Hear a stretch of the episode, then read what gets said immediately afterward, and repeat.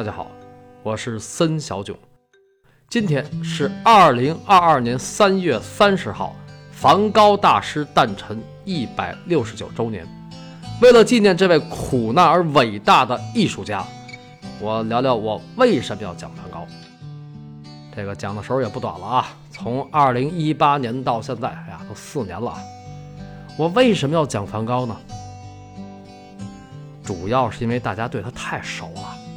从吃土豆的人到向日葵星月，再到麦田乌鸦；从伯里纳日矿区传教到疯狂戈尔，再到自杀之谜，梵高的画作独步古今，广为人知；梵高的事迹惊世骇俗，广为流传。但是，他究竟是个什么样的人呢？一个疯子，一个殉道者，一个精神病画家，一个处处碰壁的 loser，一个孤独的孩子，一个地球上的陌生人。关于梵高，还会有很多说法，比如一个不懂女人的男人，等等等等吧。嗯，大师不神秘，大师也是人，不是这人就是那人。对，可是，甭管说梵高是什么人。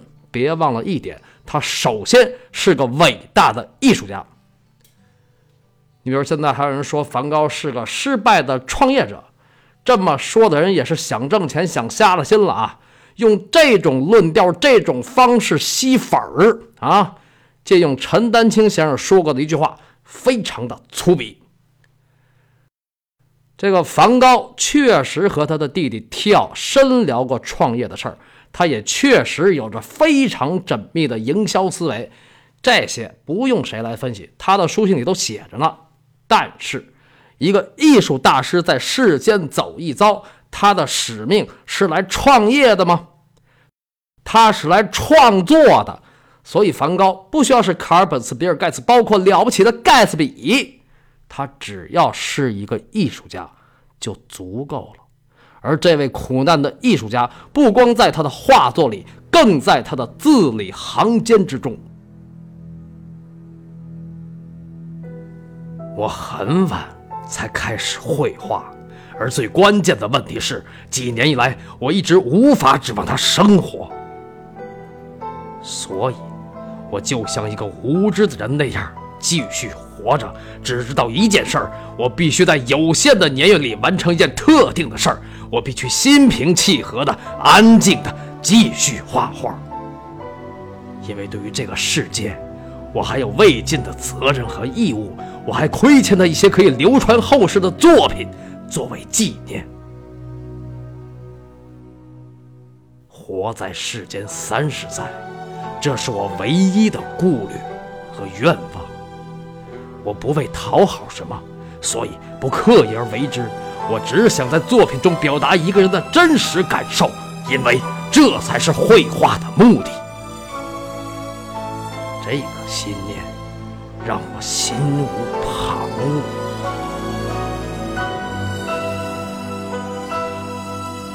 这段话选自1883年8月7号，梵高在荷兰海牙写给弟弟提奥的信中。这段话很重要。因为他是写在了那封信落款之后，因为在生命最后的七年里，梵高一直践行着他的话，直到一八九零年七月二十九号去世。我不为讨好什么，所以不刻意而为之。我只想在作品中表达一个人的真实感受，因为这才是绘画的目的。这个心念让我心无旁骛。梵高的心无旁骛，让他付出了巨大代价。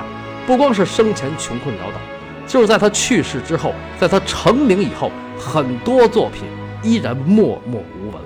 比如在写那封信的四天之前，也就是1883年8月3号，他刚刚完成了两幅油画习作，但是因为是早期作品，比那个吃土豆的人还早。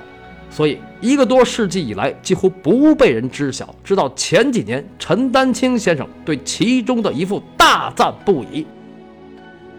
那是哪幅呢？就是那幅出席的作品《海滩上的渔夫。他就是一个小混蛋站在海边，那个脸的五官都没有了。可能这个画画的人画不出来，画砸了，一笔就抹掉了。显然这个很松的手在。